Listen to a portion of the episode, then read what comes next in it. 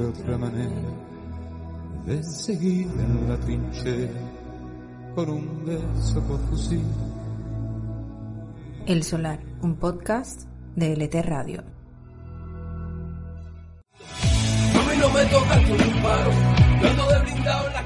Yo soy Miguel Alejandro Hayes y te invito al Solar. Este es un podcast para hablar de Metatranca.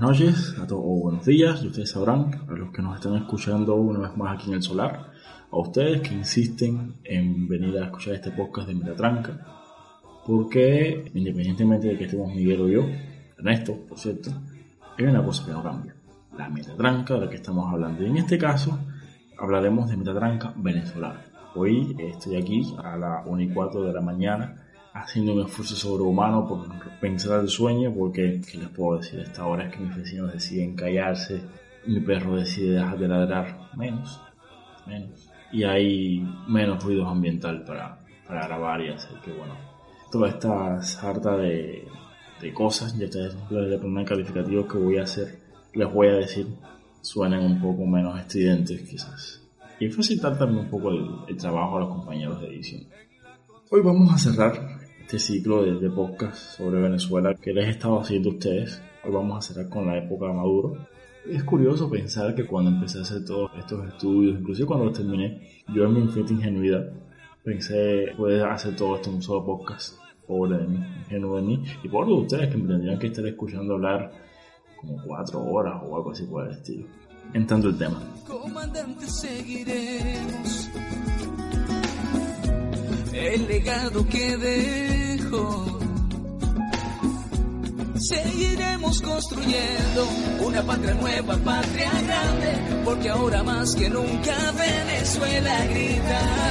Chávez vive, la lucha sigue, Chávez somos todos, con Maduro. Venezuela. Venezuela es ese país extremadamente rico en recursos, un país que hoy ostenta una cifra de pobreza en torno al 96%, una inflación de 1.798,57%, un salario mínimo de 400.000 bolívares, cuando el bolívar en el mercado negro cotiza al día de ayer en 545.394,25 centavos de bolívar por dólar, o sea, el salario mínimo mensual está por debajo del dólar, lo cual explica que dicho salario sea capaz apenas de cubrir el 0.72% de la canasta básica. ¿De qué viven los venezolanos entonces? Bueno, yo creo que la, misma pregunta tenemos que hacernos nosotros los cubanos y nosotros tampoco sabemos de qué vivimos nosotros. En un país donde el salario no alcanza, la economía está descapitalizada. Aunque sí tengo que decirles una cosa. Yo que soy acérrimamente crítico de este gobierno, leyendo sobre la gestión y sobre las principales cifras de la economía venezolana, tengo que decirlo. Alejandro Gil, Marino Murillo, me disculpo. Ustedes son unos genios. Es injusto que no les hayan conseguido un premio Nobel de Economía a ambos, o conjunto, no sé cómo lo quieran decir. Pero realmente su gestión al lado de la de sus pares venezolanos es brillante. Y eso ya dirá mucho sobre Venezuela. La época Maduro inicia el 5 de marzo de 2013. Ese día, casualmente mi cumpleaños, del cual ya les he hablado, fallece Hugo Chávez y Nicolás Maduro como vicepresidente ejecutivo estaría llamado, en principio, sí o no, a asumir la jefatura de Estado. ¿Por qué digo en principio sí o no? Hay un pequeño detalle. Hugo Chávez, debido a su precaria salud, nunca llegó a juramentarse para el nuevo mandato, que este mandato que, que comprendía 2013-2018, nunca llegó a juramentarse ante la Asamblea Nacional. Esta juramentación no es una mera formalidad, marca un antes y un después, marca el inicio del mandato, el compromiso del mandatario formal, por supuesto, de acatar la, a la constitución y la institucionalidad del país y un largo etcétera. Ese eh, acto, jamás enfatizo, se llevó a cabo. Entonces, cuando hay una vacancia presidencial, ¿Qué plantea la Constitución? Bueno, la Constitución habla de vacancias permanentes y, vacancias temporales. En este caso, la, la causa de muerte, obviamente sería una vacancia permanente.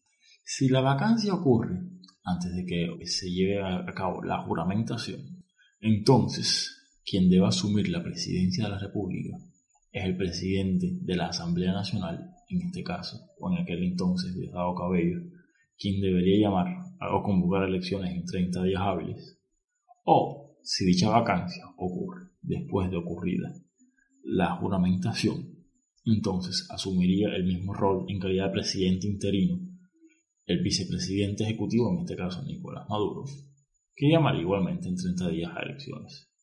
Nosotros desde Cuba, donde tenemos la, visión exclusiva prácticamente de Telesur, tenemos la percepción de que el chavismo es un ente monolítico, o sea, hay unos acuerdos unánimes, un bloque unido sin fisuras, nada más lejos de la realidad. De hecho, ya Maduro tuvo que iniciar luchando en esta interna por el poder, conteniendo al que fue históricamente el número dos del chavismo, Diosdado Cabello. Así, la sala constitucional, la cual estaba en una situación absolutamente sometida al poder político, entonces Venezuela, al chavismo, por los motivos que ya expusimos en épocas anteriores, determinó que en este caso la juramentación no era necesaria, era una mera formalidad, porque al tratarse de un presidente reelecto no había interrupción del mandato, por ende se consideraba que sí había habido juramentación, o sea, la juramentación del mandato anterior sería la del 2007 aproximadamente. Por ende, si hubo juramentación, hubo gabinete. En este caso, vicepresidente eh, ejecutivo sería parte de ese gabinete, entiéndase Nicolás Maduro, y por ende, el presidente interino de la República Bolivariana de Venezuela no sería Diosdado Cabello, sería Nicolás Maduro.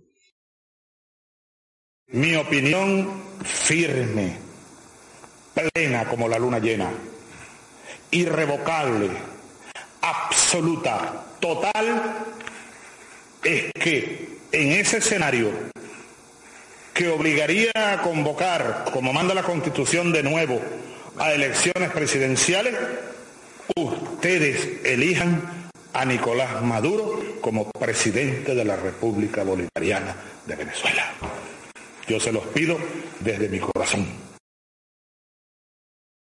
Cabello, que en ese momento estaba en desventaja, sobre todo porque Chávez le había concedido hierúrgicamente, o sea, de modo cuasi divino, la legitimidad de ser el, su sucesor. O sea, Chávez lo tocó y con un toque lo bendijo, lo, lo habilitó como su único sucesor autorizado ideológico y moralmente para seguir con el movimiento bolivariano.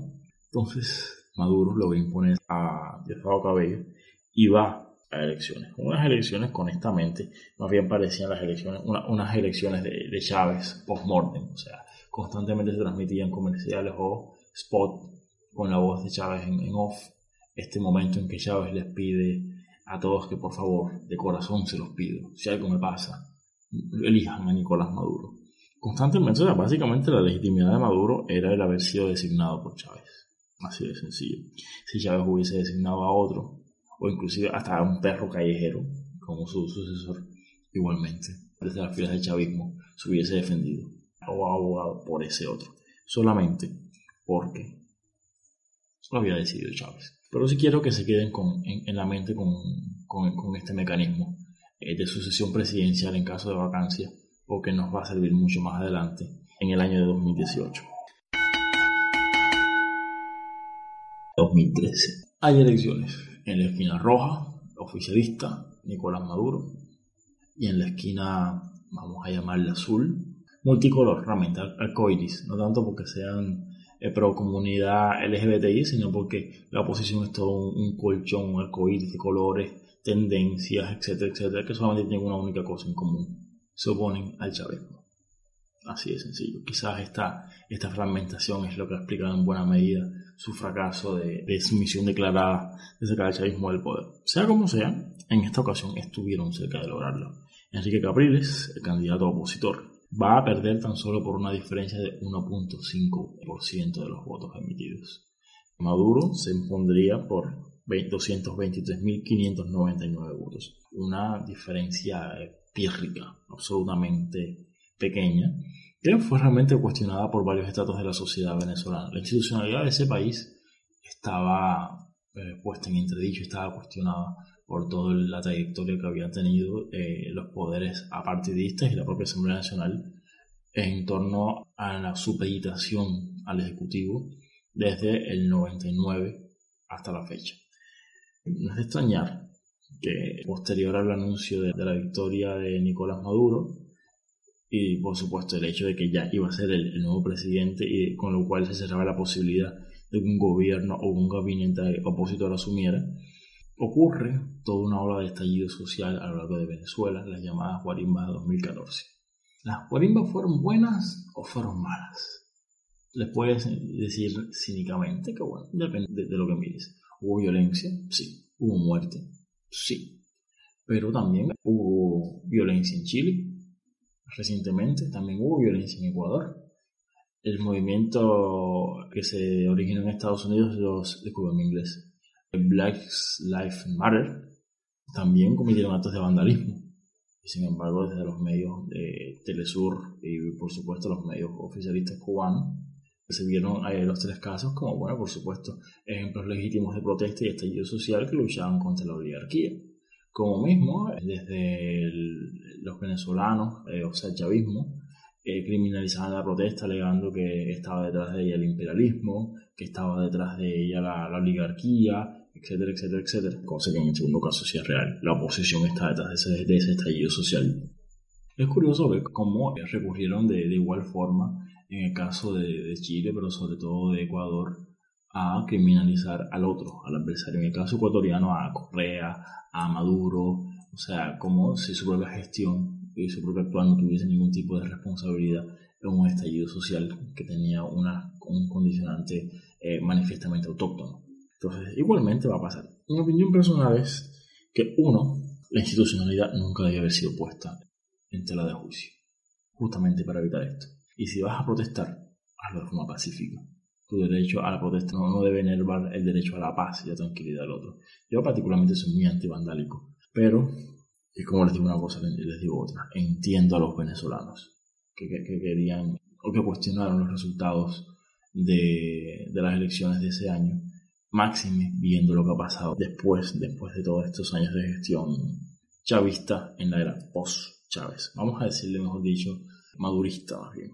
Entonces, ¿cómo estaba la economía venezolana? ¿Qué país hereda Nicolás Maduro? Aquí sí, sí voy a defender a Maduro, en el sentido de que desde cierto sector crítico ingenuamente se culpa a Maduro del, cuadro actual que tiene Venezuela. Ya nosotros hemos hablado en el podcast anterior sobre la gestión económica de Chávez y cuáles eran las tendencias que venía mostrando la economía venezolana al amparo de la gestión chavista.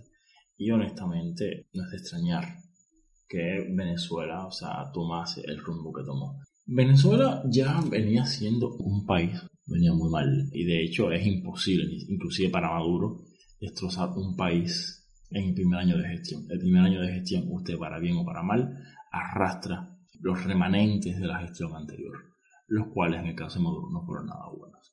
Ah, ¿cuál es la gran crítica que se le hace a Maduro? A ver, señor mío, si usted es un buen piloto, usted, en dependencia del contexto, puede maniobrar para hacer que el aterrizaje sea lo menos traumático posible. Es cierto, es cierto que en el caso venezolano era difícilmente evitable un impacto negativo o, una crisis económica generalizada. Discúlpeme los economistas que no usan el, término exacto para definir el, cuadro venezolano. Pero realmente el, el, gobierno de Maduro, dentro de los escasos márgenes que tenía, tomó ciertamente las peores decisiones. En 2013, según el oficialista Instituto Nacional de Estadísticas y la amiguísima CEPAL, el país va a tener al 27.3% de las familias por debajo del índice de pobreza. Y de ese tramo, o sea, y de total, un 9.8% de la población, de las familias, van a estar en pobreza extrema. Entiéndase, en indigencia. 2014, primer año en que Maduro gobierna ya a plenitud. Aunque sí, voy a decir que, que ya desde, desde el 2013, de facto, Maduro se venía desempeñando como, como presidente de, o como rector de los destinos del país, porque Chávez en sus últimos meses de vida estaba en una situación clínica eh, que le impedía ejercer o tomar ningún tipo de decisión trascendente de cara a lo que eran las políticas propias del, del gobierno o, o, inherentes a su responsabilidad como presidente.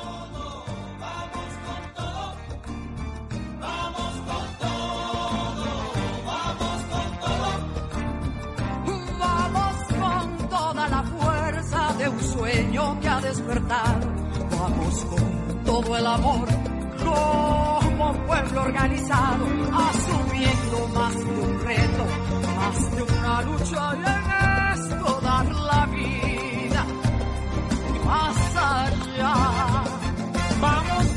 convicción es el pueblo que en un canto sabe que es la patria grande y la solidaridad, ideas y pensamientos hoy construyen el precepto de unidad y con todo va. Vamos con todo. 2014. El sector público venezolano se dice que, eh, según el, el, Banco Central de Venezuela, el sector público venezolano manejó entre 1999 y 2014 la para nada desestimable cifra de 1.3 billones de dólares. Y aún así el país está en un, cuadro crítico. ¿A dónde se fue ese dinero? No todo, no todo se explica por corrupción, que por supuesto la hubo y fue gigantesca no todo se explica por las ayudas que Venezuela dio a Cuba o las subvenciones que Venezuela dio a Cuba. Yo en este caso sí me quiero detener un momento. Yo, como soy extremadamente acérrimo crítico de los gobiernos de mi país, de Cuba, como del venezolano, por motivos obvios, se lo han buscado. Pero independientemente de la posición ideológica en que, en que usted esté, cubano que me esté escuchando, sea de arriba, de abajo, de izquierda, de derecha, esté en Noruega o esté en Centro Habana. Nosotros debemos estar muy agradecidos al pueblo venezolano. A los venezolanos, sean chavistas o opositores, de izquierda a derecha, de arriba a abajo. Porque esos recursos que contribuyeron a mitigar los efectos del, remanentes del periodo especial y que hicieron que la economía cubana la década pasada tuviese cierto respiro, una evolución relativa y tímidamente favorable se debió gracias a los recursos del pueblo venezolano que se invirtieron en este país. De todos, los recursos que eran de todos los venezolanos.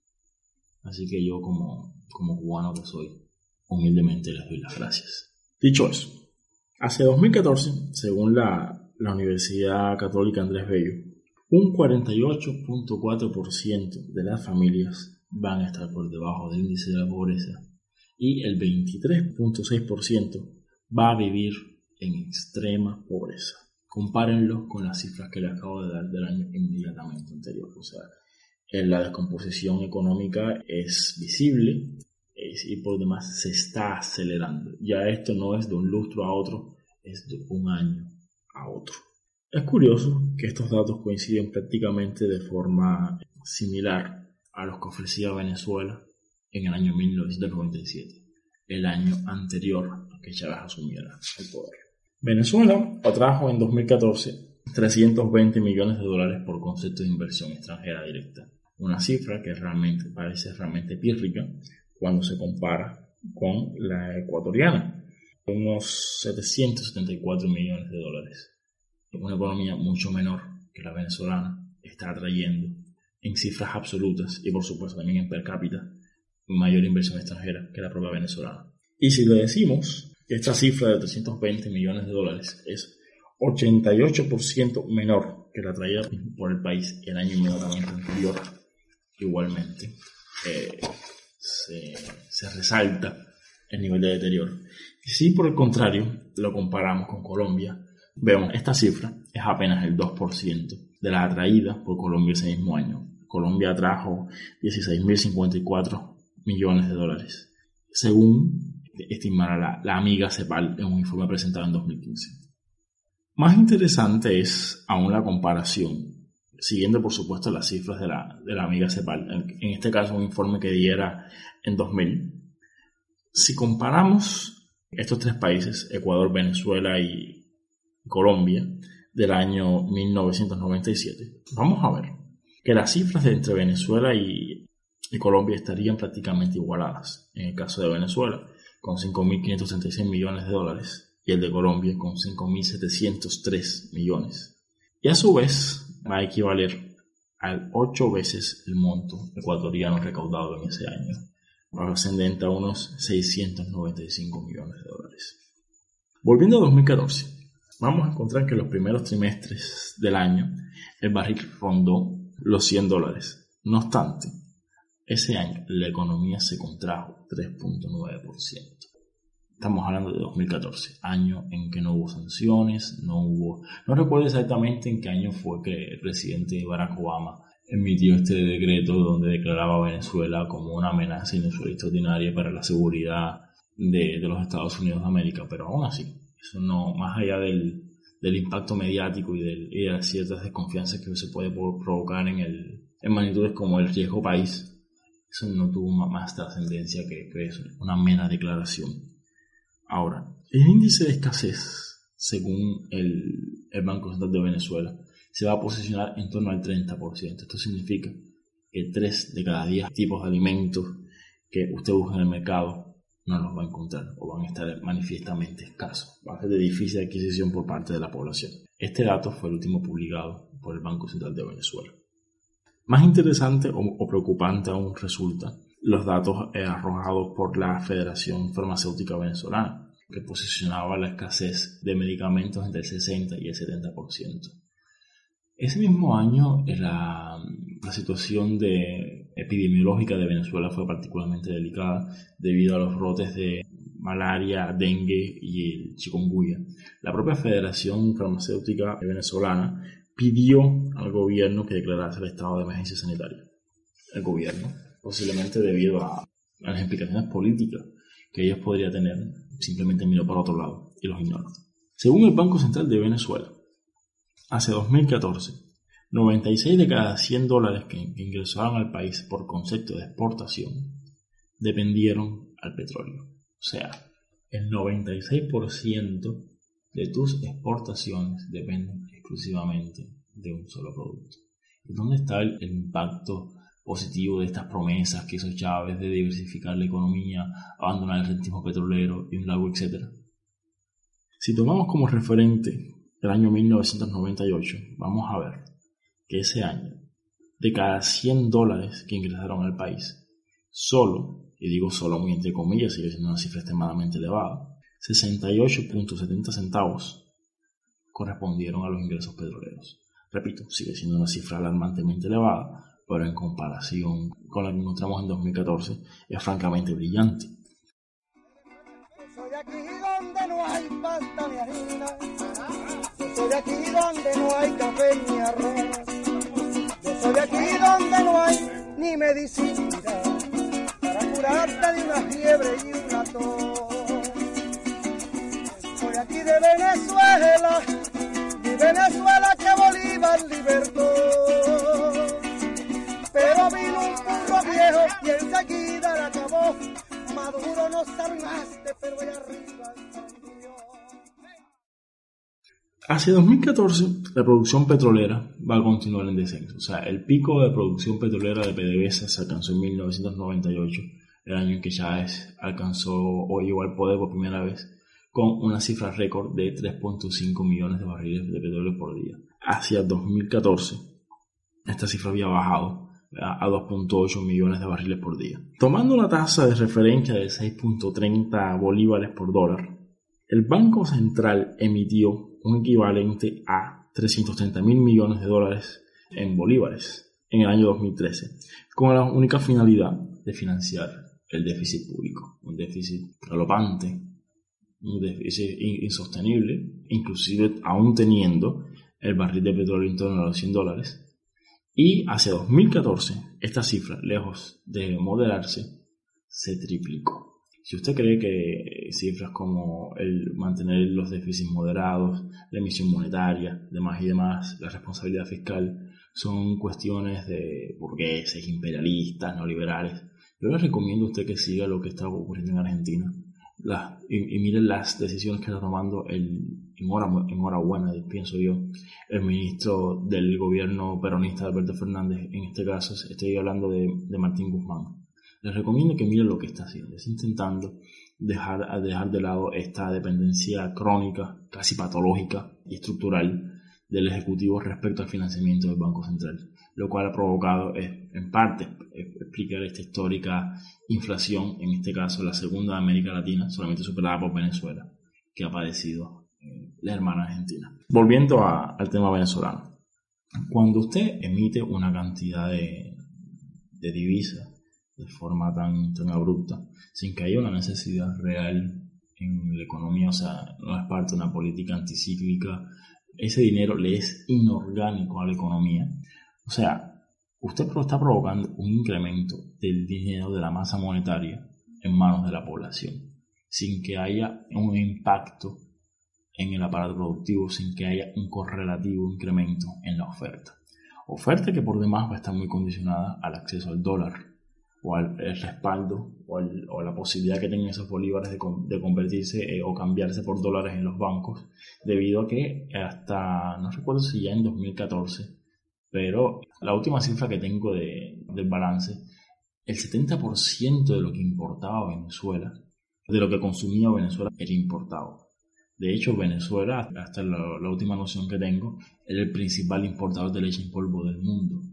Eso debe haber cambiado, no tanto porque porque ha incrementado la oferta de lechera en Venezuela, sino porque su capacidad de compra se ha visto destruida. Sea como sea, este incremento en el dinero circulante en la economía venezolana sin que hubiese correlativo e incremento en, en la oferta de bienes y servicios, por supuesto, tenía que reventar por algún lado. En este caso, por los precios. Ante un incremento súbito de los precios, el gobierno chavista, cuando digo que ellos tomaron de, las posibles, las peores decisiones. Procedieron a promulgar en este caso, ya, ya esto venía desde 2013 o desde la época de Chávez, realmente este, este, todo, todo este problema con los, la, multiplicidad de, tipos de cambio, el establecimiento de precios máximos, ya viene desde la época de Chávez. Pero, concretamente, el 21 de noviembre de 2013, el gobierno chavista pasa a promulgar la Ley Orgánica de Precios Justos. Era un instrumento jurídico que venía a regular los precios en la economía pero en ningún momento se plantearon moderar la, emisión monetaria, por lo cual los precios reales fueron cada vez más y más y más en aumento, divorciándose cada vez más de, esto, de este esquema que planteaba la ley y por supuesto dieron lugar a un creciente y floreciente mercado negro. Yo me acuerdo de esa época, recuerdo haber hecho la comparación entre Nicolás Maduro y Mariano Rajoy en España. Rajoy contaba los centavos o sea, Rajoy hacía frente al, movimiento de los indignados debido a los recortes, asumía todo el, golpe que implicaba la, la, resaca esta de la crisis de 2008 en adelante por la crisis inmobiliaria en España.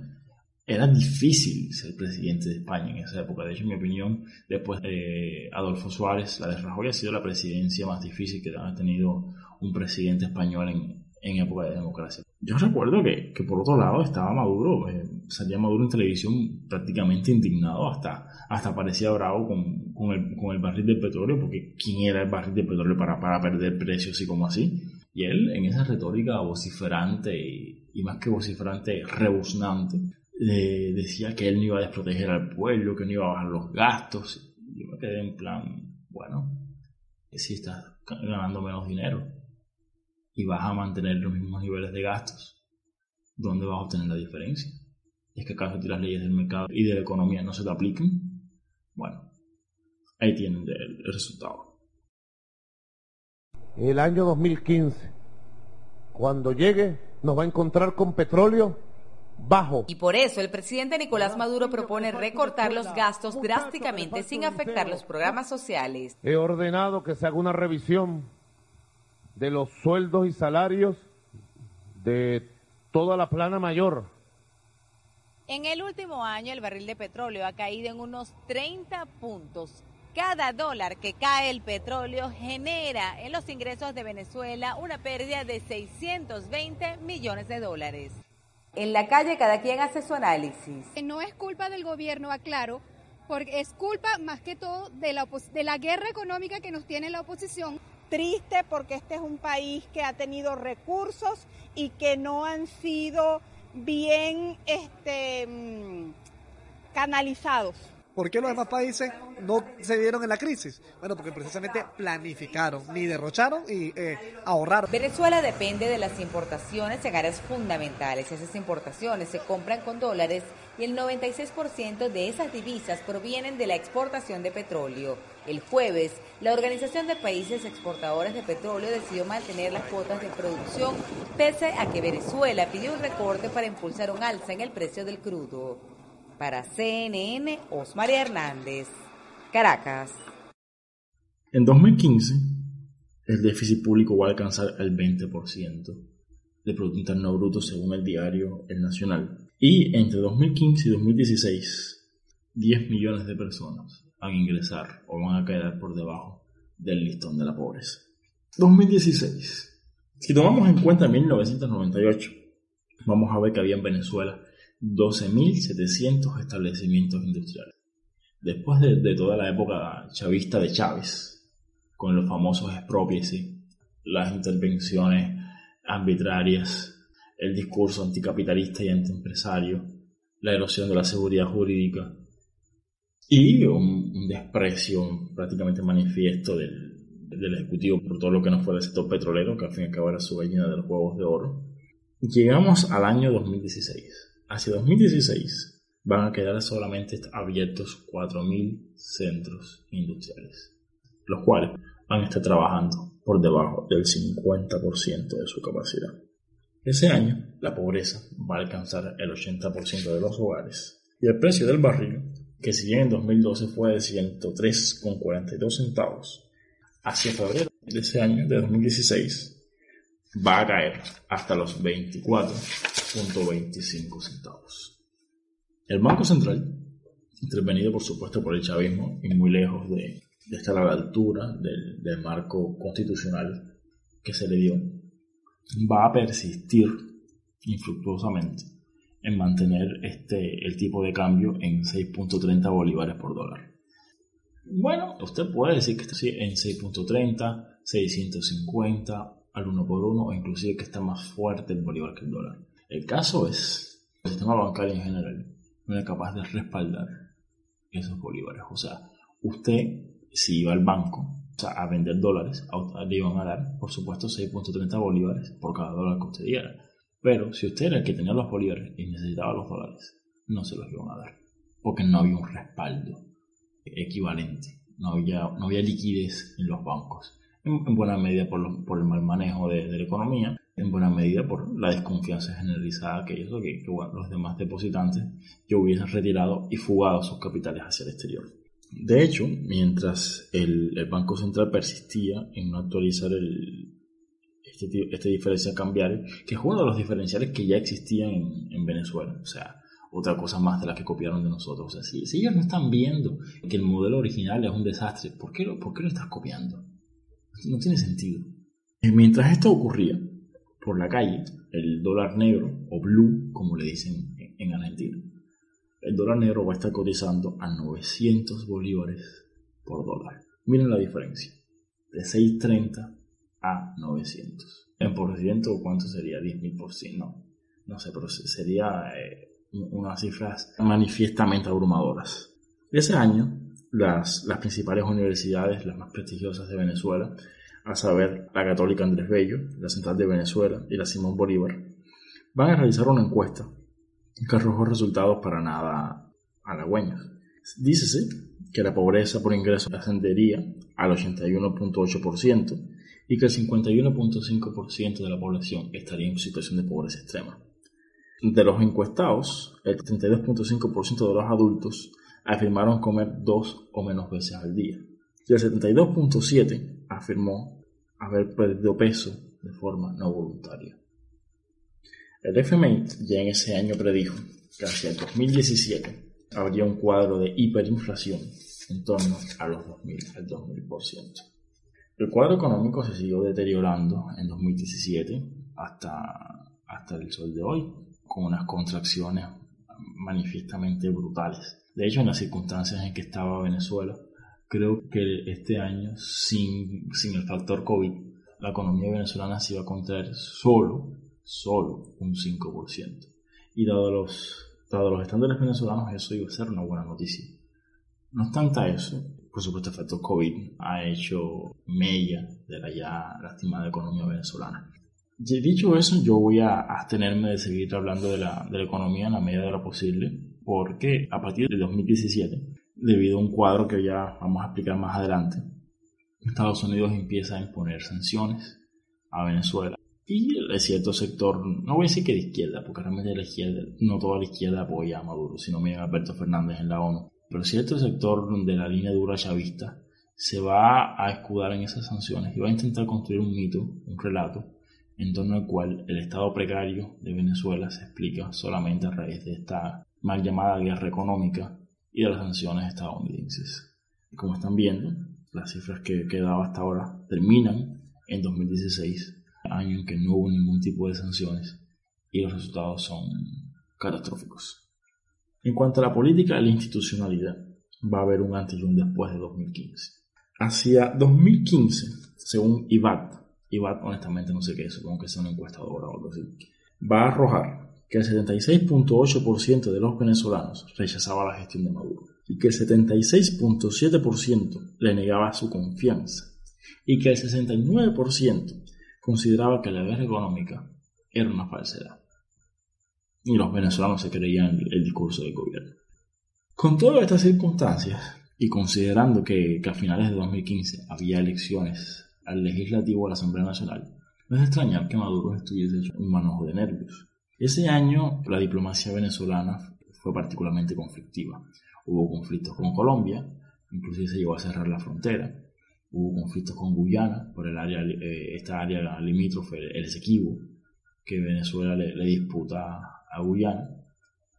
Y según el relato de la oposición o de, diversos analistas, este cúmulo o este popurrí de, de impases diplomáticos van a tener como único fin desviar la atención de la opinión pública de cara a las legislativas. Eso, pues sabemos que obviamente no funcionó. Así que en diciembre de 2015, la oposición va a ganar de forma abrumadora el legislativo por una mayoría de dos terceras partes. Y ya hemos, ya hemos hablado aquí de lo que implica que una fuerza política tenga dos terceras partes del, hemiciclo legislativo en Venezuela. Los resultados se, dieron a conocer, creo que fue un 7 de diciembre. La, Asamblea Nacional Chavista saliente debía recesar un 15 de diciembre y el 5 de enero siguiente, si, si mal no recuerdo, estoy abusando de la, de la memoria, la Asamblea Opositora se debía instalar. En ese iterín, entre el 15 de, diciembre y el 5 de enero, Diosdado Cabello, presidente de la Asamblea Nacional Chavista saliente, convocó a, sesiones extraordinarias con la intención, nada absolutamente chocante, de nombrar 13 magistrados permanentes y 21 suplentes. Misteriosamente, algunos magistrados habían decidido súbitamente renunciar de forma anticipada sus mandatos terminaban durante el siguiente año, durante la legislatura opositora, y el chavismo designó a jueces amigos. O sea, ya de por sí ellos tenían el, el TSJ garantizado. Bueno, este TSJ va a ir más allá. De hecho, uno de los designados era vicepresidente saliente de la Asamblea Nacional Chavista. Les debo el nombre. Otro, recuerdo, que se había graduado en 2006 la constitución de Venezuela mandata o obliga o establece como un requisito indispensable que aquellos que opten por el cargo de, magistrado del Tribunal Supremo de Justicia tengan no menos de 15 años de práctica. Mis matemáticas no son buenas, lo confieso, pero yo creo que entre 2006 y 2015 no hay 15 años. No sé, ya me dirán ustedes, quizás puede ser que yo me esté equivocando. Corrieron los rumores de que Diosdado Cabello quería desconocer el resultado, dar un golpe de estado en toda línea.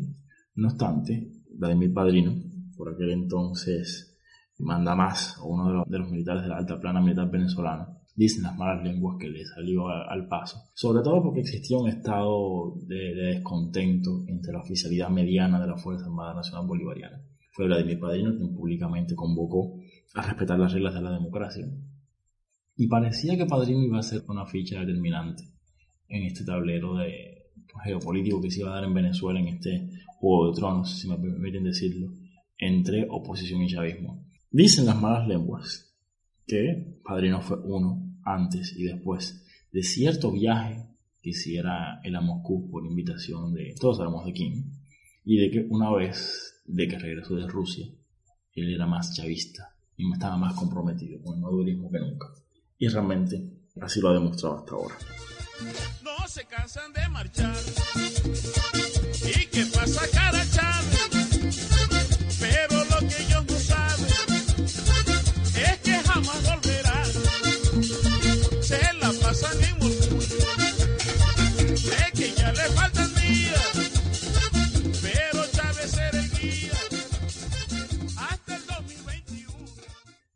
Establece el artículo 200 de la Constitución de la República Bolivariana de Venezuela que los diputados tienen inmunidad de que son proclamados hasta el momento en que cese el mandato.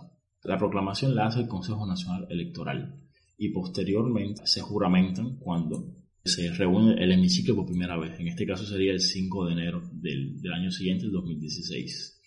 El TCJ, que ya, les he dicho que no tenía nada de imparcial, eh, recepcionó una, una denuncia de la Fiscalía de tres, bueno, cuatro diputados, tres de ellos del, del, estado Amazonas, de opositores.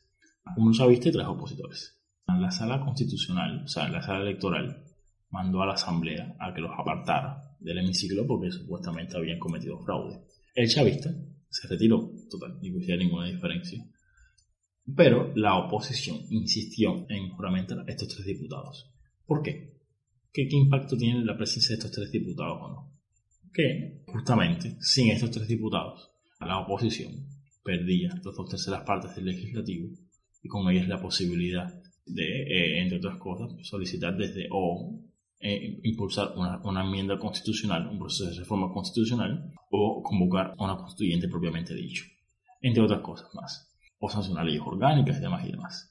El legislativo opositor se rehusó y la sala constitucional inventó esta teoría genial, magnífica del desacato. Esto es un absoluto disparate. Y aquí sí les hablo como jurista y no como comentarista o analista político, como ustedes me quieran definir a mí. A ver, el desacato suele ser concebido como un, un- un delito, una figura delictiva. Los estados son penalmente irresponsables y la Asamblea Nacional es parte del estado. ¿Me explico? Chile de Pinochet, genocida, muy malo, eh, mató mucha gente, etcétera, etcétera, etcétera, etcétera.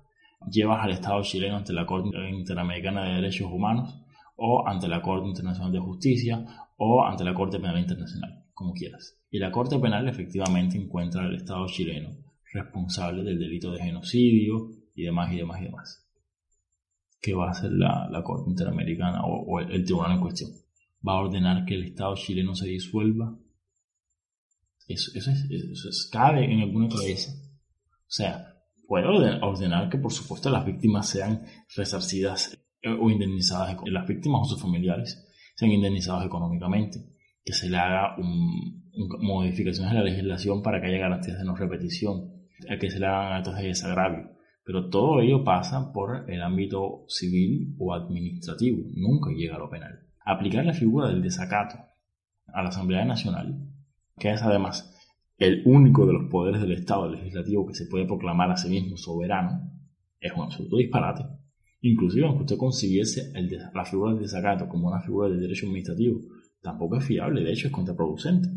Porque si usted me está diciendo a mí que el hecho de que tres personas cuyo mandato está en entredicho o cuya capacidad para ejercer la función pública está en entredicho, invalida el actuar de todo el poder en cuestión, el primer poder que estaría entonces en desacato sería el judicial, porque les estoy diciendo, no, no, no ni siquiera de los nombramientos de los mandatos en la época de Chávez, les, les estoy diciendo que recientemente había en ese tribunal había jueces con manifiesta identidad política que no reunían los, más elementales requisitos técnicos para ser jueces, ni siquiera morales. De hecho, el, actual presidente del Tribunal Supremo de Justicia, Michael Moreno, tiene antecedentes penales.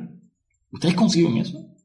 A ver que está muy bien lo de la reinserción social, está muy bien el, el aquello de no recriminalizar al, al reo una vez que extinto de la pena. Pero ustedes conciben a, a un expresidiario, o sea, a alguien con antecedentes penales desempeñándose, no ya ni siquiera como un juez de, de baja instancia, sino como la máxima autoridad judicial de un país. Por favor, señores. Entonces, sea como sea, esta, esta teoría de- del desacato es inconsistente. No tiene ni- ningún sentido jurídico, perdónenme, por ningún lado. El, el desacato solamente se explica por esta necesidad política del TCJ, que, que no pasa de ser el Departamento de Asesoría Jurídica del PSUV, del Partido Socialista Unido de Venezuela, por mantener a raya a, la oposición que, que controla ahora un- uno de los poderes del Estado, que tiene unas prerrogativas amplísimas según los términos de la Constitución que el propio Chávez impulsara. Así que, ¿qué le vamos a decir? El TSJ va a declarar el desacato a la Asamblea Nacional, pero la Asamblea Nacional va, o sea, la, la directiva opositora en su momento va a recular, va a apartar a los, a los diputados, los va a desincorporar y va a empezar a legislar. Bueno, todas las leyes que ha promulgado la Asamblea Nacional han sido declaradas inconstitucionales. De hecho, salvo la modificación de un reglamento sobre el régimen de comunicación telefónica de los recluidos en centros penitenciarios, salvo eso, ninguna otra norma de la Asamblea Nacional opositora se han eh, aplicado. Todas han sido declaradas inconstitucionales por el TSJ. El, el Ejecutivo Maduro los ha recurrido ante la Sala Constitucional y la Sala Constitucional automáticamente las declara inconstitucionales. El ejemplo más notorio quizás es de la Ley de Amnistía y Reconciliación, una de las primeras normas que la oposición intentó promulgar. Esta ley ven- venía a decir que durante la época chavista y lo que va de Maduro, había habido en Venezuela persecución política, que muchas personas que estaban cumpliendo sanción o que se habían visto obligadas a exiliarse no habían cometido realmente los delitos que se decían o que se le imputaba, sino que había habido una intencionalidad política manifiesta. La ley misma ley lo decía. ¿En qué casos yo voy a decidir si se aplica o no esta amnistía de la que estoy hablando? Bueno, caso a caso, según lo deciden los jueces, hermanos del chavismo, y los fiscales, idem, caso a caso. Bueno, la Sala Constitucional determinó que esa ley colidaba con el artículo 29 de- de la Constitución, la cual proscribía o prohibía la amnistía a los delitos de lesa humanidad y que por ende era inconstitucional. O sea, esta sala estaba diciendo que estas personas habían cometido violaciones de los derechos humanos. Así es así.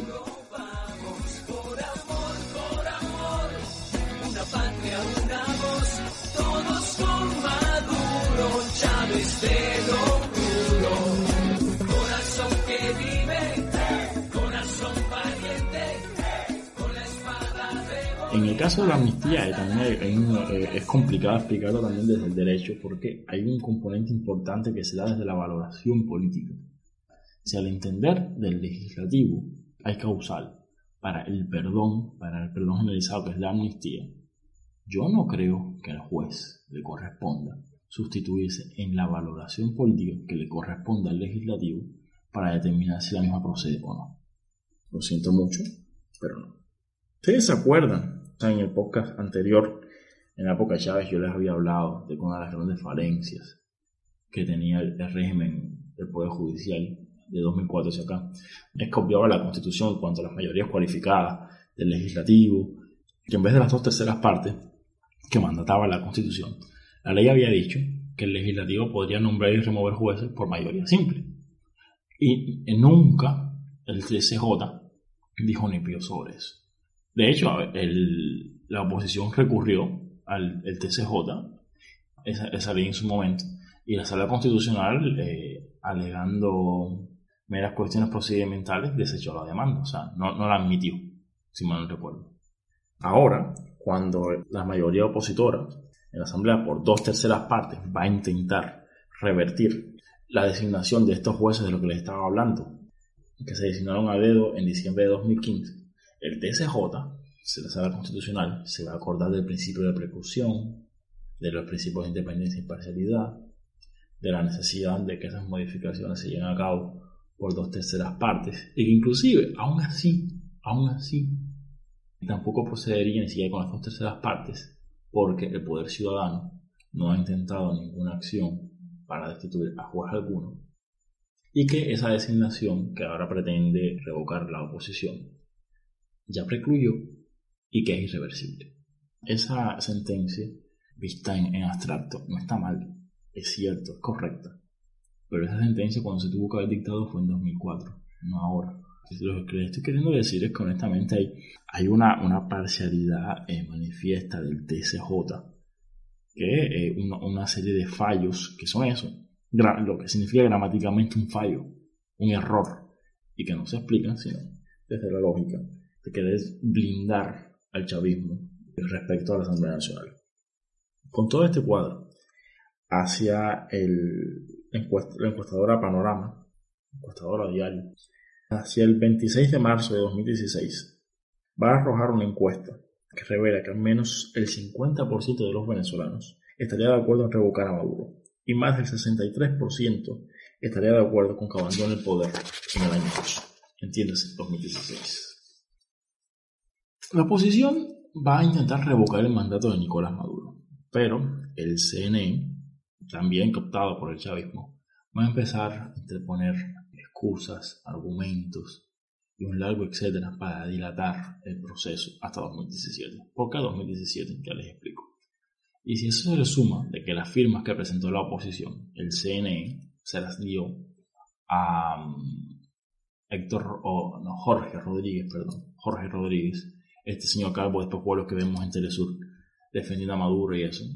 Este señor prácticamente se llevó las firmas para su casa y al día siguiente salió diciendo que ahí había fraude, que había firmas que no está, que, que no corresponden con la realidad, personas que estaban fallecidas, demás, demás.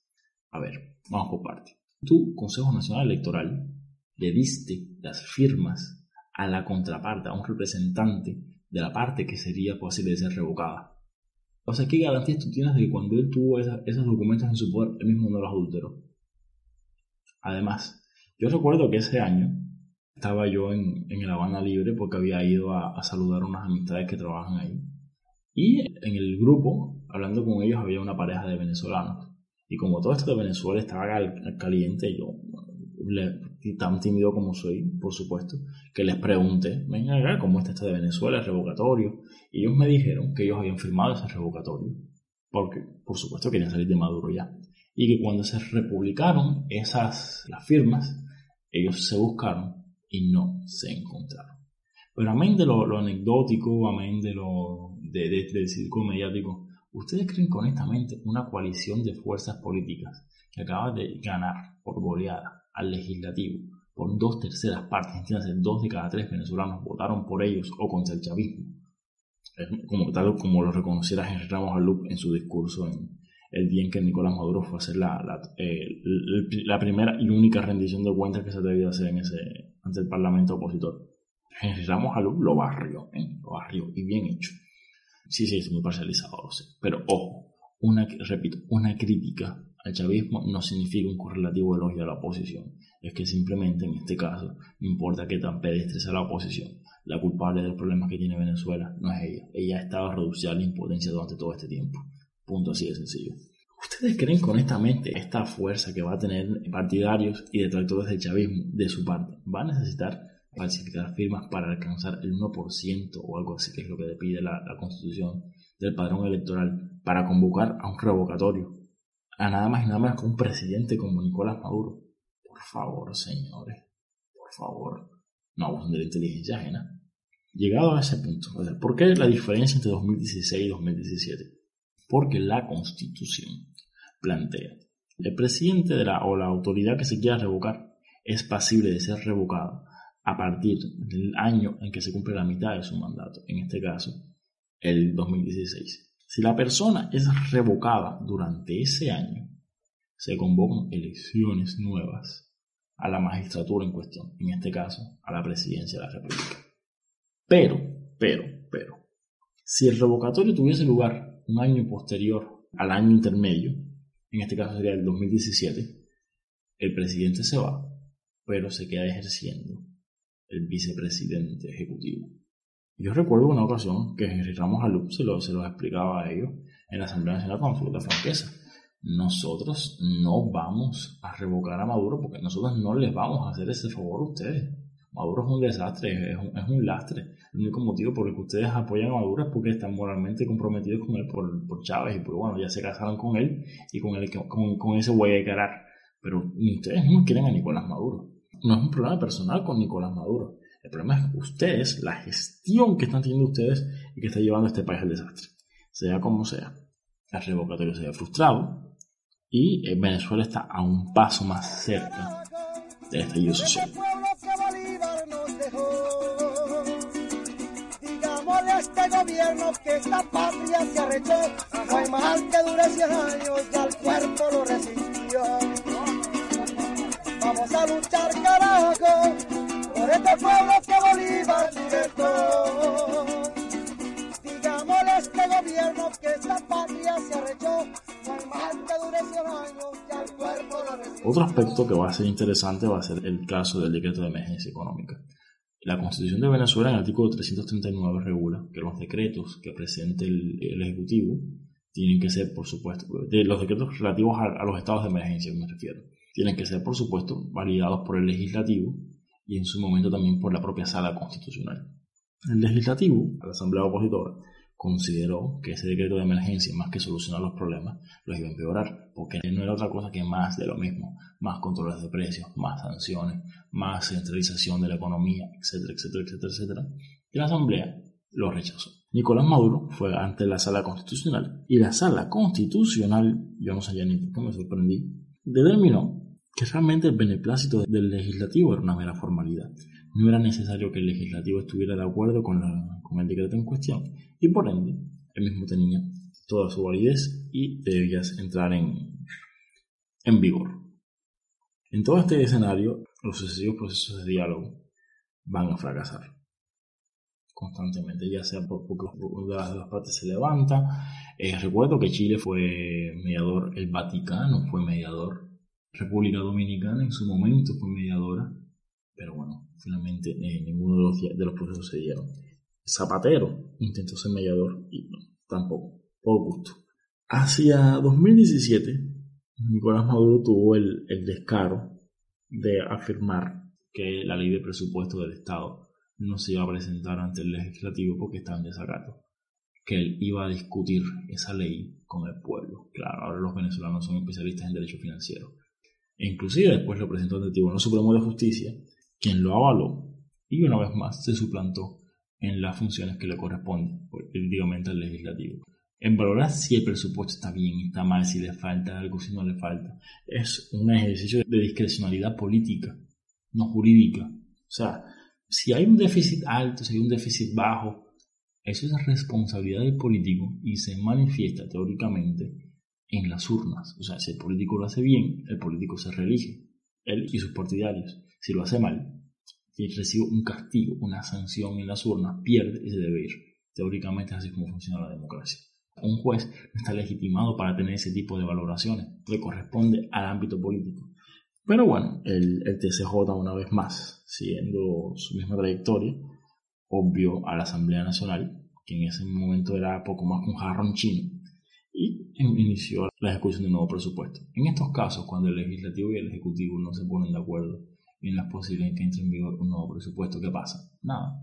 Simplemente se prorroga el presupuesto anterior de forma interina, por así decirlo, hasta que ejecutivo y legislativo se pongan de acuerdo en un nuevo presupuesto. Si 2017, el verano aproximadamente, estos meses intermedios, ya va a ocurrir un estallido social manifiesto e indiscutible. Fueron, si acaso, 140 días en que los venezolanos estuvieron marchando. 140 días. Una represión manifiesta, por supuesto en Cuba no, no lo transmitió, pero el mundo entero se quedó impávido viendo la, la situación. Y en este contexto, Estados Unidos tuvo la excusa y el margen perfecto para imponer sanciones a la economía venezolana con la intención de definitivamente asfixiar el país y sacar al gobierno chavista que está desafiando su hegemonía. A ver, yo no, yo no, yo no me ciego. El chavismo es, es un cáncer, si me permiten la, la expresión. Pero los estadounidenses tampoco son exactamente los, los salvaguardas ingenuos de la democracia. En ese mismo año, Juan Orlando Hernández, el presidente saliente de Honduras, se había repostulado a las elecciones presidenciales en un país donde la constitución no permite la reelección. Juan Orlando Hernández no solamente violó la constitución a la hora de postularse, sino que recuerdo que, eh, dadas las demoras, inclusive el mismo lenguaje corporal eh, y el discurso tembloroso del presidente del Tribunal Supremo Electoral de Honduras, era un, un fraude a la cara, honestamente, a la cara. Pero bueno, se religió, ahí está. ¿Washington ha dicho algo? No, no ha dicho absolutamente nada. Por supuesto, Juan Orlando Hernández es aliado de Estados Unidos y les permite tener una base militar en territorio hondureño. Otro caso bastante preocupante, pero ya mucho, es mucho más eh, contemporáneo, es el de Nayib Bukele, presidente de El Salvador. Ese hombre llegó al ejército a la Asamblea Nacional y prácticamente a punta de escopeta obligó a los legisladores a aprobar un crédito para reforzar la seguridad. Ahora con la, o sea, la seguridad pública, comprar armamentos y cosas así. Durante la crisis esta del, del coronavirus, independientemente de que era pertinente declarar estado de emergencia, eh, sí he visto, muy someramente, tampoco le he hecho mucho énfasis, pero sí he visto que hay una, una guerra manifiesta declarada entre el Ejecutivo, el Legislativo y el Judicial, concretamente la Sala Constitucional del TCJ, que en el caso eh, salvadoreño sí les ha hecho contrapeso a Bukele. Y Estados Unidos no dice nada al respecto. Al contrario, dicen las malas lenguas que el, embajador estadounidense en El Salvador hasta le ríe las gracias a Bukele y todo. Entonces, ¿dónde está la coherencia? Más allá de, de los buenos y los malos y los motivos, las intenciones ocultas, lo cierto es que Estados Unidos tenía todas las razones del mundo. Fíjense que no dije la razón, dije las razones o todas las excusas del mundo para imponer sanciones a Venezuela. ¿Y quién le dio esas excusas? Nadie más y nada menos que Chávez, con su pésimo actuar y su decisión de, no sé, llevar al país a la quiebra o a donde tenga que llevarlo, con la intención de que de seguir gobernando. No importa si es sobre, sobre la prosperidad o sobre, sobre las cenizas, pero lo único que no puede variar es la casta en el poder. Chavismo. Ya no porque. Todo el mundo preocupado a la calle se lanzó. Luchar por la democracia, lo único que quedó.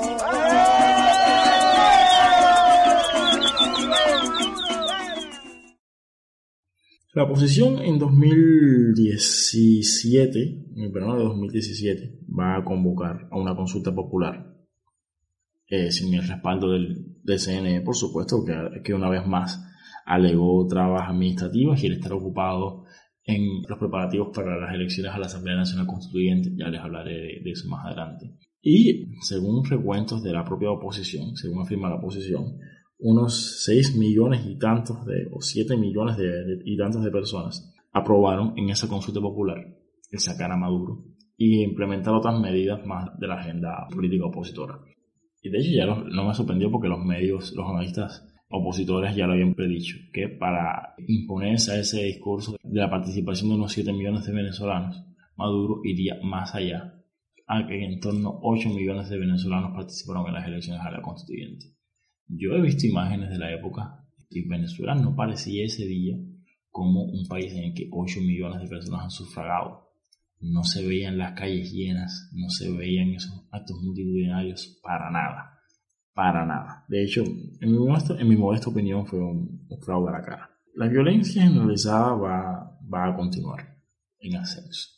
Y un ejemplo de esto va a ser el, en este mismo año de 2017, en el que el ministro de Interior, Justicia y Paz, va a tuitear que los homicidios habían caído un 15.2%, contabilizándose la cifra de 14.389 fallecidos.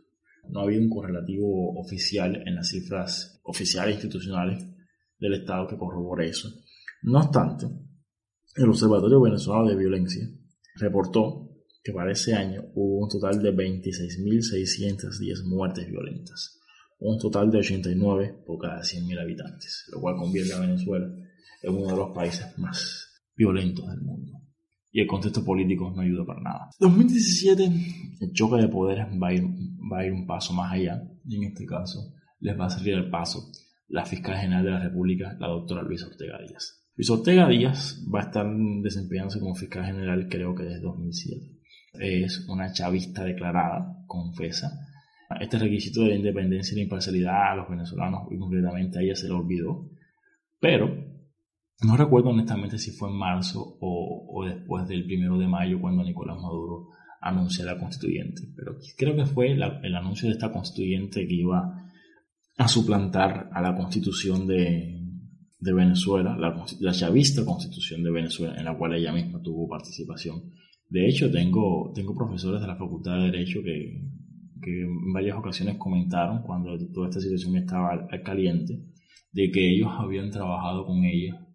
Sí, la, la constituyente de Venezuela tuvo asesoría jurídica cubana en lo que era la, el diseño y la conformación del, del Poder Judicial venezolano. ¿Qué les parece? Sea lo que sea, esa percepción de ella de que el legado de Chávez corría peligro, o el ver que, el barco chavista estaba haciendo agua por todos lados y que era necesario abandonar el barco en tanto hubiese botes salvavidas disponibles. No sé exactamente qué es lo que habrá motivado exactamente a Luis Ortega, pero Luis Ortega les salió al paso. Luis Ortega empezó cuestionando públicamente una sentencia del Tribunal Supremo de Justicia que había declarado que, dado que la Asamblea Nacional estaba en desacato, los diputados no eran merecedores de la, de la inmunidad parlamentaria. Ya, el auténtico golpe de Estado. Ortega sorprendió a todo el mundo cuando públicamente manifestó que eso violaba la Constitución, de que estaba en juego el, el, Estado de Derecho. Ahora es que está en juego el Estado de Derecho. En serio, Luis Ortega, estaba en juego el Estado de Derecho, la separación de poderes, milagro, etc. Y quizás la sorpresa que eso causó entre el oficialismo, recuerdo inclusive Maduro convocó al Consejo Nacional de Seguridad, o como se llama, y medió entre, medió, como si no fuera parte del problema, entre ella y Michael Moreno, presidente del Tribunal Supremo de Justicia. Y el Tribunal Supremo de Justicia reculó. Sí, en efecto, eh, se desdijo y echó hacia atrás. La excusa que utilizó Maduro para convocar una, conven una convención nacional constituyente fue el estado de, de, de, conflictividad social que vivía el país.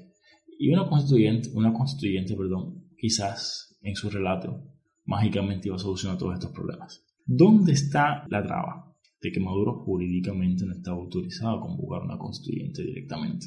O sea, tal y como está establecido con la cláusula de reforma de la Constitución venezolana, quien único puede convocar una constituyente es el soberano, es el pueblo. Ustedes se acuerdan cómo fue el proceso con Chávez en la constituyente del 99. El pueblo, ¿ustedes quieren una constitución nueva? La gente dijo que sí. Ahí hubo un plebiscito. Se hicieron elecciones a la constituyente. Se elaboró la constitución y se sometió al referendo. Entonces, ¿cómo es el proceso? Plebiscito de consulta, elecciones a la constituyente, referéndum del texto. La cláusula de reforma establece toda una serie de sujetos la ciudadanía por un, por un porcentaje determinado, creo que dos terceras partes de los cabildos del país, la Asamblea Nacional por dos terceras partes, el propio presidente, son sujetos que están autorizados a convocar un, el referendo popular para que la gente, creo que es el artículo 347, para que la gente determine si quiere o no una constituyente. Una vez que ese plebiscito se, se celebra, en el cual también la, la, ciudadanía se debe pronunciar si está de acuerdo con las bases electorales que propone promovente. Una vez que, en el caso de que, de que ambas eh, propuestas sean afirmativas, esas bases electorales se envían al legislativo, en este caso la Asamblea Nacional Opositora, para que las reglamente. Entonces es que se va a elecciones.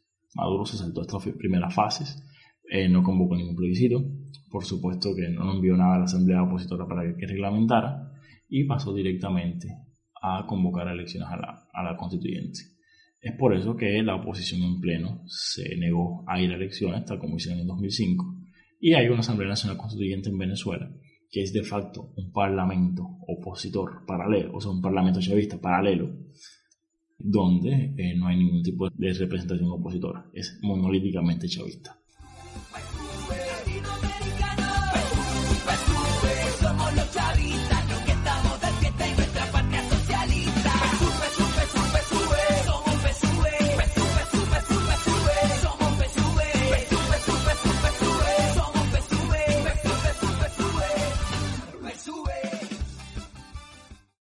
Hay otro elemento que quiero eh, señalar. Esto, dentro de, del, del, debate jurídico, nosotros los juristas siempre nos hemos preguntado cómo ponerle cascabel al gato, porque los, las constituyentes son animales raros. Las constituyentes, una vez que se declaran soberanos, prácticamente tienen un papel en blanco para hacer lo que quieran con el país, y eso tampoco es deseable.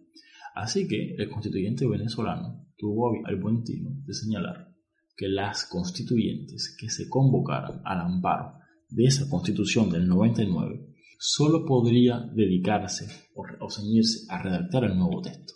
Ni ella podría interferir con los demás poderes del Estado, ni los demás poderes del Estado, los constituidos, podrían interferir con ella. Así de sencillo.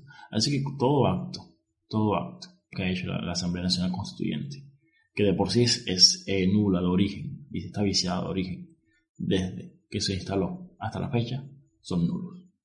Y es que de hecho esa constituyente no va a ser una constituyente como tal, o sea, es, es un, un manifiesto intento de anular una vez más al, al Parlamento opositor. De hecho, ya Maduro ha anunciado que en diciembre de este año esta asamblea se va a disolver, o sea, después de que estén las elecciones legislativas que hay en este año, ya hablaré de eso más adelante, esta asamblea se va a disolver, la constituyente, sin haber promulgado texto alguno. Esta asamblea, la Nacional Constituyente, se, se, instaló, si mal no recuerdo, el 30 de junio de, o de julio, perdón, de, de 2017. Ya para ese entonces a Luis Ortega le habían eh, eh, promovido un proceso ante juicio de méritos, o sea, para destituirla como, como fiscal general. El Tribunal Supremo había tenido un, un, periodo de, de, silencio un tanto sorpresivo. La gente pensaba que iba a ser algo automático, pero no. Decían los, los analistas, algunos analistas de la oposición, hoy, hoy viéndolo en retrospectiva, diría yo un tanto ingenuamente, que el TSJ no se pronunciaba porque había jueces que no estaban de acuerdo con remover a Luis Ortega, que aún su pasado chavista o se le daba cierta protección en esos ámbitos. Sea como sea, el mismo día en que la Asamblea Nacional Constituyente se instaló, su primer acto fue remover a Luis Ortega Díaz. Y casualmente, ese día, el TSJ declaró al lugar el antejuicio de mérito. ¿Qué les parece? Ahora, ¿quién asumió la Fiscalía eh, General de la República? El, antiguo defensor, el, el, hasta entonces defensor general, eh, Tarek William Saab, quien sigue fungiendo como, como, como fiscal general.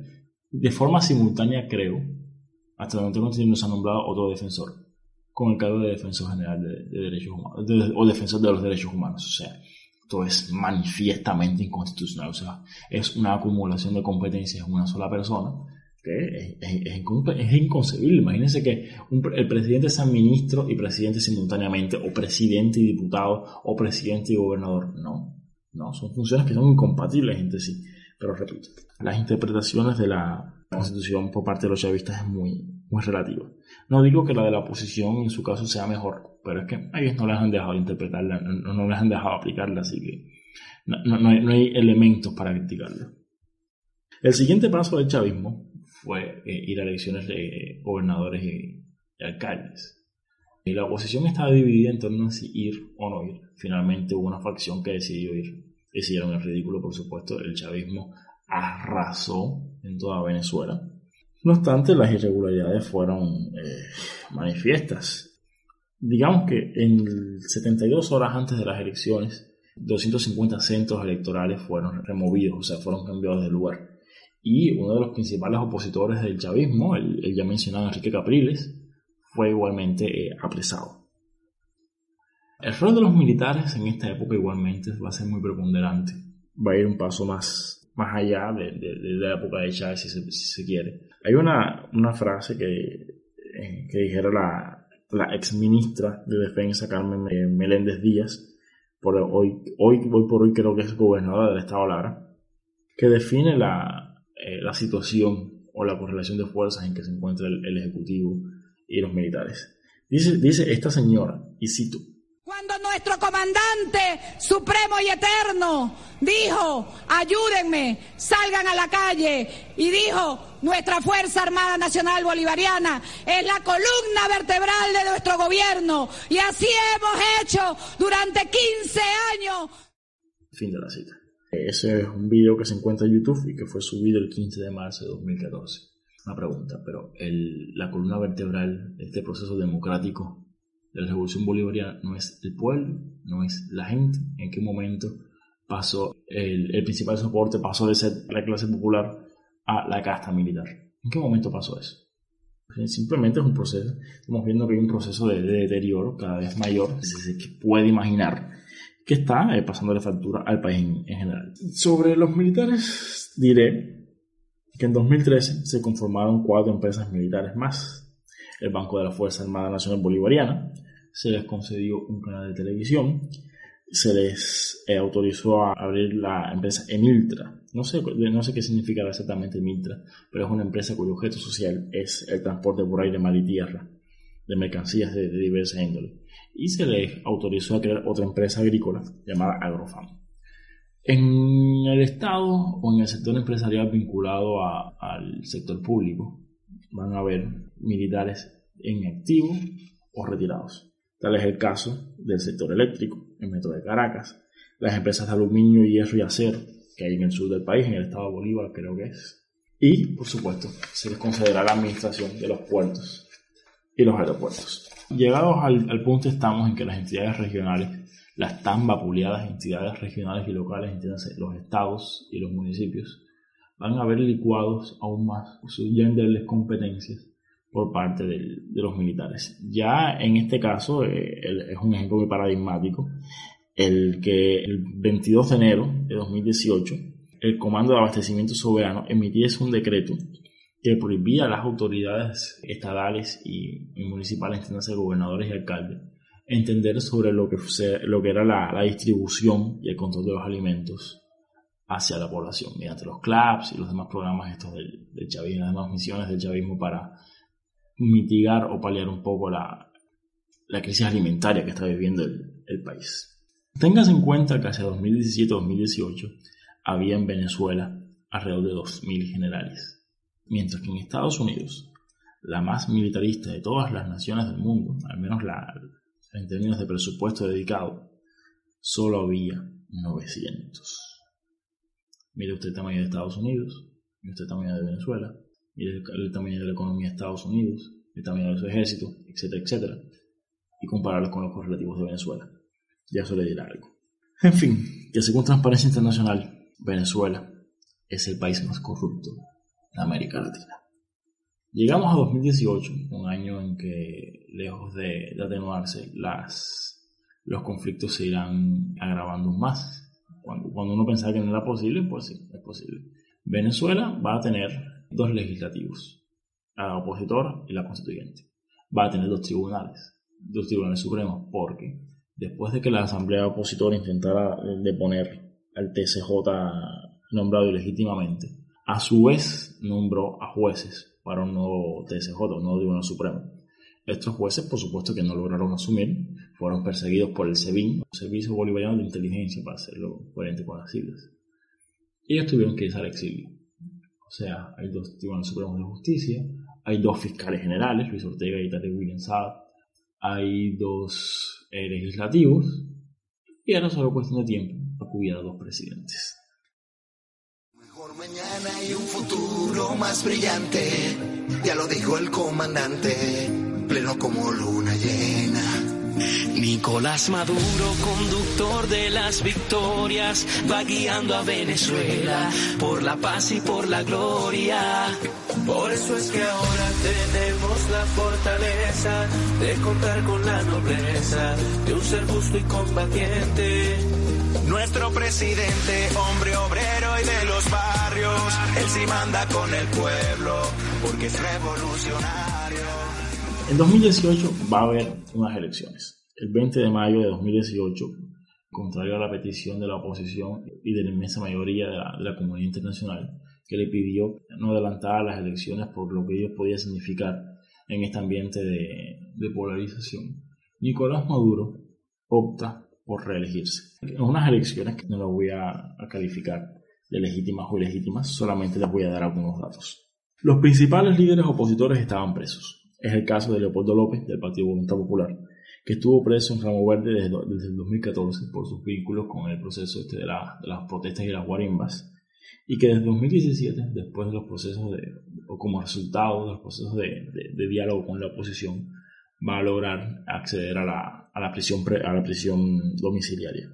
Este señor recientemente logró fugarse de la prisión, se, se en la Embajada de España, y recientemente logró llegar al, país ibérico, se fugó de Venezuela. Freddy Guevara, también del Partido Voluntad Popular, era diputado y en su momento fue vicepresidente de la Asamblea Nacional. El Tribunal Supremo de Justicia inconstitucionalmente le retiró la inmunidad parlamentaria, y lo digo así, independientemente de cuál haya sido la excusa, porque el TSJ no tiene competencias para hacer eso. Le retiró la inmunidad parlamentaria el 3 de noviembre de 2017 y al día siguiente se tuvo que asilar en la Embajada de Chile. Capriles, que ya no, no, no, no sé si para ese momento ya había sido liberado o no, el caso es que tenía prohibido optar por cargos de elección pública por 15 años.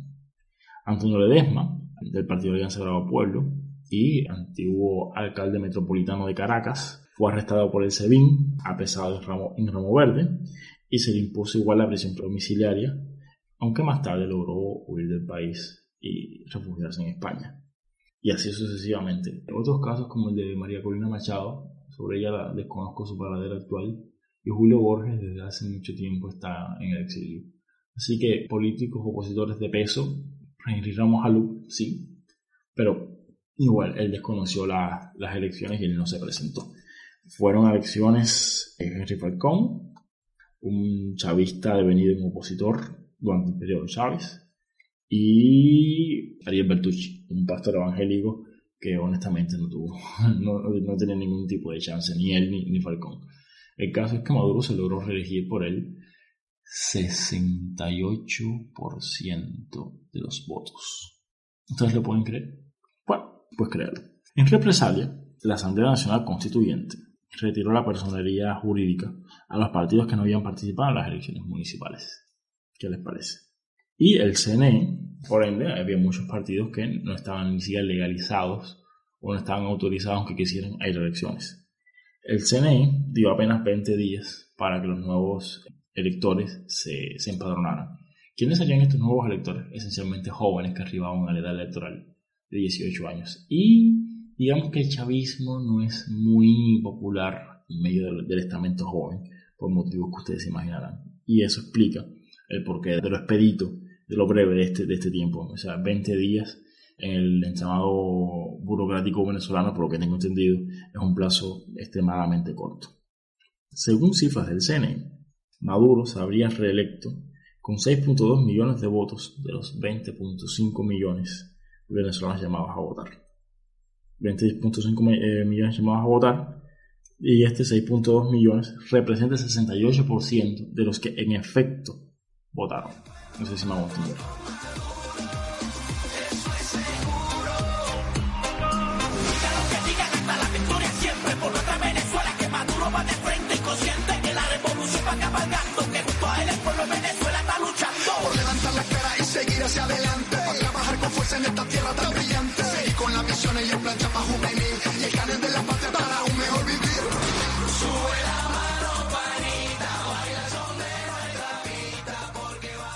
enero de 2019 el 10 de enero de 2019 terminaba el mandato que recibió Maduro en 2013 la pregunta es ¿quién gobierna Venezuela el 11 de enero?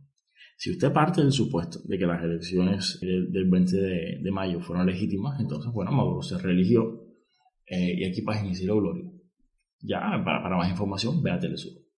Pero, si usted acoge la, la postura opositora y de media comunidad internacional, entonces se debe preguntar, ¿elecciones ilegítimas equivale a no elecciones? Si ahí no hubo elecciones, Maduro no se religió.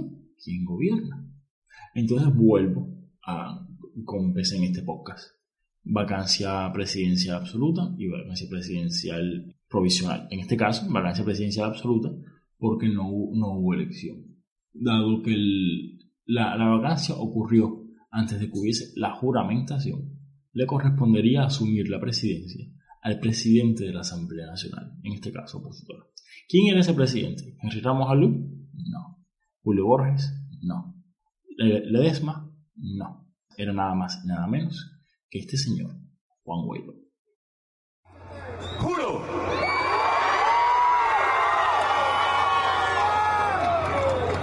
Asumir formalmente las competencias del Ejecutivo Nacional como el presidente encargado de Venezuela. Juan Guaidó en su momento fue una figura que fue capaz de despertar muchas expectativas, sobre todo porque era joven, eh, carismático hasta cierto punto. Bueno, cuando tú comparas a, a cualquier cosa con, con, Maduro, ese algo es carismático. O sea, en mi jardín hay babosas y caracoles que son más carismáticos que Maduro. Puede que no den tanta risa, pero son más agradables al menos a la vista. Esta persona que al, sol de hoy está bastante desprestigiada en mi opinión, ni siquiera la, la, oposición lo respalda de forma compacta y que se ha visto involucrado en, en actos de corrupción y de desvíos de recursos, ya sea de, la, de las empresas venezolanas en Estados Unidos, que Estados Unidos embargó, Citco y demás, o eh, eh, mediante el atesoramiento para, para lucro personal de las subvenciones que envía Estados Unidos para eh, hacer frente al chavismo, y demás y demás. Es una figura que ha perdido mucho prestigio, mucho capital político, aunque jurídicamente las razones siguen existiendo. La presidencia en la Asamblea Nacional en Venezuela, tal y como está planteada en la Constitución, solamente dura un año. Una persona no puede estar más de un año en la presidencia de la Asamblea Nacional. Entonces, ¿qué pasó el 5 de enero cuando se instaló la Asamblea Nacional? El 5 de enero de 2020 de este año, cuando se instaló la Asamblea Nacional, sin que Guaidó pudiera haber cumplido la, la tarea de haber sacado a, a, Maduro del poder. Dejó Guaidó de ser presidente de Venezuela, le correspondía el nuevo. Aquí lo cierto es que desde, desde el derecho constitucional hay varias aristas, porque en estas, en estas ramas del derecho constitucional la línea entre política y derecho se hace cada vez menos nítida. Entonces usted puede ver que hay soluciones que se obedecen más que a una lógica jurídica, a la lógica de la correlación de fuerzas políticas en el momento en cuestión. Mi opinión es, una vez que ha ocurrido esta, esta juramentación de la presidencia interina, de la presidencia de la Asamblea Nacional en la presidencia de la República, hay un proceso de preclusión en el sentido de que las alteraciones de la correlación de fuerzas a lo interno del legislativo no afectan ya a este presidente interino. Vamos a suponer, Juan Guaidó pertenece al partido A y era presidente de la Asamblea Nacional porque el partido A, dentro de la coalición opositora, tenía mayoría. Hay un cambio de la correlación de las fuerzas políticas, los partidos B y C hacen una coalición y superan al partido A y por ende ponen al nuevo presidente en la Asamblea Nacional. O sea, Guaidó, Guaidó podría dejar de ser en ese caso presidente de la Asamblea Nacional, pero no, no así presidente de la República. ¿Por qué? Porque si usted permite que la correlación de fuerzas al interno del legislativo afecte automáticamente a la jefatura del Estado, usted va a estar reproduciendo dinámicas de corte parlamentario, como lo que ocurre en Europa. Y en Venezuela es una república presidencialista, así que hay, en mi opinión, una preclusión. Por ende, cuando el 5 de enero se volvió a instalar la, para iniciar otro, otro periodo de sesiones la Asamblea Nacional Opositora, efectivamente Juan Guaidó perdió la presidencia de la Asamblea, cosa que no reconoce, pero no perdió la presidencia de la, de la República. A mi entender, Maduro es el presidente de facto del país, es el gobernante de facto del país, pero presidente constitucional no lo es. El hilo constitucional en Venezuela se perdió hace mucho tiempo. Si me permiten la, la más absoluta franqueza. Entre mi gente con el hambre y la salud. Mientras que los delincuentes alegremente comen carne a plenitud. No se consigue comida, ya no hay salida si no cambia su actitud. Y si se enferma mi gente, injustamente les espera un ataúd. ¿Y dónde estará Bolívar? Que venga a salvar su honor de quienes lo están pisoteando, falseando su revolución. Destruyen la paz de mi gente en nombre de la libertad. Las mafias gobiernan. Estamos ya en 2020. Este año hay elecciones parlamentarias que se van a llevar a cabo el 6 de, de diciembre. Yo mismo estaba viendo que que el nuevo Consejo Nacional Electoral estaba hablando de unas auditorías que estaba realizando, demás, demás y demás. Eh, debido a que la oposición se ha fragmentado entre una oposición más dialogante con el chavismo y una oposición manifiestamente radical o reacia a pactar con el chavismo. Este bloque de las dos terceras partes, que en 2015 parecía que, o en 2016 parecía que se iba a hacer con el poder en Venezuela, se ha fragmentado. Y esa fragmentación es la que, impedió, la que impidió en su momento la oposición pudiese nombrar ahora, aún teniendo las dos terceras partes del, del legislativo, a los nuevos rectores, do, dos rectores que correspondía juramentar ahora en, eh, en, este, en este último año del legislativo de cara a las elecciones al, al, al nuevo legislativo, a la nueva asamblea que debe asumir en 2021. En ese caso, ¿qué, ¿qué, ocurrió? Bueno, ocurrió lo de siempre. Vino la sala constitucional, dijo que la Asamblea Nacional estaba en, omisión y por ende se arrogó inconstitucionalmente y una vez más la potestad de nombrar o de designar a los rectores del Consejo Nacional Electoral, que conste que ya había hecho lo mismo al inicio de este periodo legislativo. La Asamblea Nacional debe nombrar rectores en dos momentos durante la legislatura, al inicio y al final de la misma. Bueno, en ambos casos el DSJ suplantó al legislativo y bueno, los designó directamente. Uno de ellos inclusive ya manifiestamente opositor. También eso es inconstitucional. La, la constitución mandata que debe haber neutralidad en los poderes apartidistas, no, no, ni siquiera un equilibrio, no en plan, bueno, dos opositores y dos chavistas, no, no, no, nadie que tenga ningún tipo de lealtades o de, o de simpatías políticas manifiestas. Pero bueno, repito, aparentemente esta interpretación de la Constitución tan sui generis no es exclusiva del chavismo. Maduro anuncia, como ya les había comentado, que en diciembre la, la Asamblea Nacional Constituyente se, disolverá sin haber aprobado un nuevo texto. No, no me sorprende. O sea, el, el motivo real de esta asamblea siempre fue eh, opacar o anular a la opositora.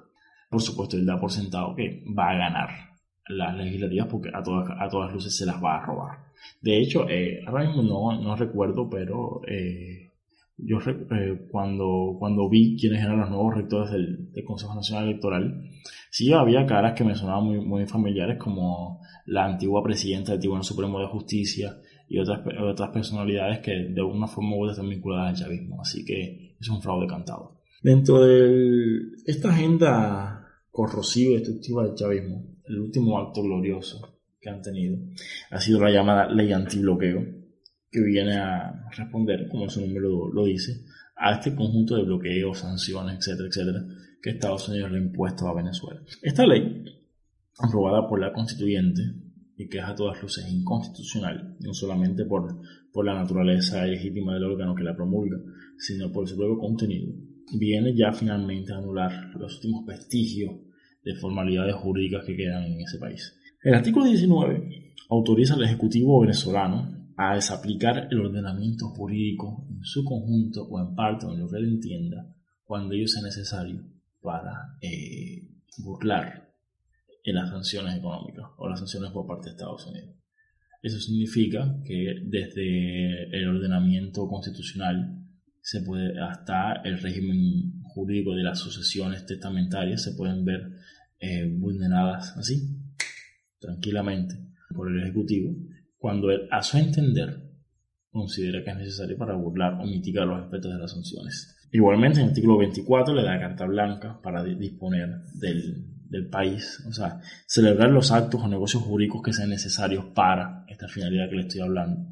Básicamente, haz con el país lo que te dé la gana en tanto me digas que lo haces para, para anular o, o, o mitigar la, los efectos de las sanciones. El artículo 26 igualmente da carta blanca al Ejecutivo para reestructurar los activos del Estado.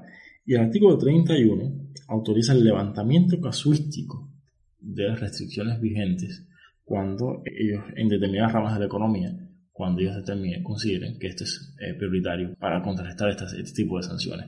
Vamos a suponer, existe una prohibición constitucional de que eh, potencias extranjeras tengan bases militares en suelo venezolano. Bueno, ahora Nicolás Maduro puede decir perfectamente que, una, que para mitigar el bloqueo hace falta que Rusia, China o Irán tengan bases militares en Venezuela. Bueno, Maduro lo puede utilizar, a pesar de que la Constitución lo prohíbe. Imagínense un servicio que está reservado exclusivamente, al menos en lo formal, para el Estado. Bueno, yo puedo considerar que es necesario que fulano o mengano también incurra o preste ese servicio, eh, porque bueno, eh, contribuye a mitigar estos efectos. ¿Cuál es el problema que, que trae esta medida? Que está el germen del clientelismo. En plan, eh, tú no, tú no, tú no, pero tú sí porque tú eres mi socio, tú sí porque tú me pagaste, tú sí porque me caes bien. ¿Entienden? O sea, es, es ya simplemente el, el clientelismo legalizado en su forma más corrosiva y más nociva para un país que entre 2014 y 2010 ¿Cuántos años fue que cerró el conteo? Creo que fue 2019, había perdido entre el 74 y 77% de su PIB. ¿Qué les parece? Igualmente, exima al, al Poder Ejecutivo Nacional del deber de transparencia e inclusive si el fiscal general o el Tribunal Supremo de Justicia, que no son para nada independientes, pero bueno, aún sorprenden que tomen estas medidas, por algún motivo solicitasen eh, información, en ocasiones están investigando algún caso, algún supuesto y demás y demás, el Ejecutivo se puede arrogar la prerrogativa de negar ese tipo de información alegando que es sensible y delicada y irrelevante eh, para evitar la proliferación de este tipo de, de medidas, o sea, de las medidas impuestas desde Estados Unidos. Y esa, señores, es la última madurada de las que tengo noticia, por supuesto, antes de, de estas elecciones al legislativo, que a todas luces van a ser un, fraude más. Eh, si acaso algún sector complaciente de la oposición les permita conservar algunas posiciones y demás, pero Maduro se va a asegurar el control del legislativo. Eso pueden tenerlo por seguro. ¿Cuál es el panorama de, de Venezuela en el mediano y largo plazo? No es nada favorable, no es nada alentador a mi entender. Inclusive, aunque mañana mismo se lograsen sacar a, Maduro y los chavistas del poder, dejas detrás de sí a una economía destrozada, a una sociedad polarizada, donde hay comprensiblemente resentimiento, odio y unas heridas que están abiertas que van a tardar mucho tiempo en sanar. Una población con más del 90% de índice de pobreza, un éxodo masivo de en los últimos años de 5 millones de personas, de hecho, hay por ahí quien dice que Venezuela es la Siria de América.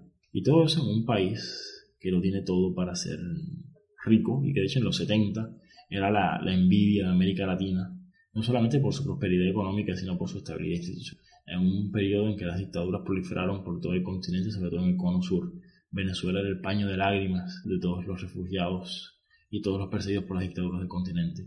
Y pasó a ser, bueno, uno de los ejemplos más tristes de autoritarismo y del lo burdo que puede ser un régimen represivo. Yo realmente me, me, sentiría mal por ellos, pero bueno, después me acuerdo que soy cubano, estoy en Cuba y se me quita un poco, ¿no? O sea, en plan, estamos ahí. Aunque sí, ciertamente el deterioro venezolano desde el punto de vista económico es, mucho, es mucho mayor.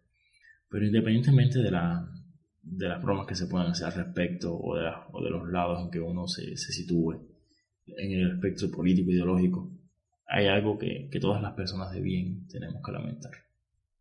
Y son las muertes. Las personas que han caído luchando por unidad de libertad o que simplemente han, han sido manipuladas por, por autoridades que no han estado a la altura de ese bravo pueblo. Gloria al bravo pueblo. Y que todo vaya bien más cruel ladrón, escoria dañina, oye mi pregón, nos estás matando, maldito traidor, mata el pensamiento del libertador, el peor de todos, el, más cruel ladrón. Eh, muchas gracias por escucharme hasta ahora, mis pequeñas ideas, mis, este, este recuento que hemos hecho sobre el Estado venezolano, la situación de, ese nuevo país. Muchas gracias por la atención. Espero haberles servido de algo. Y hasta luego. Que les vaya bien.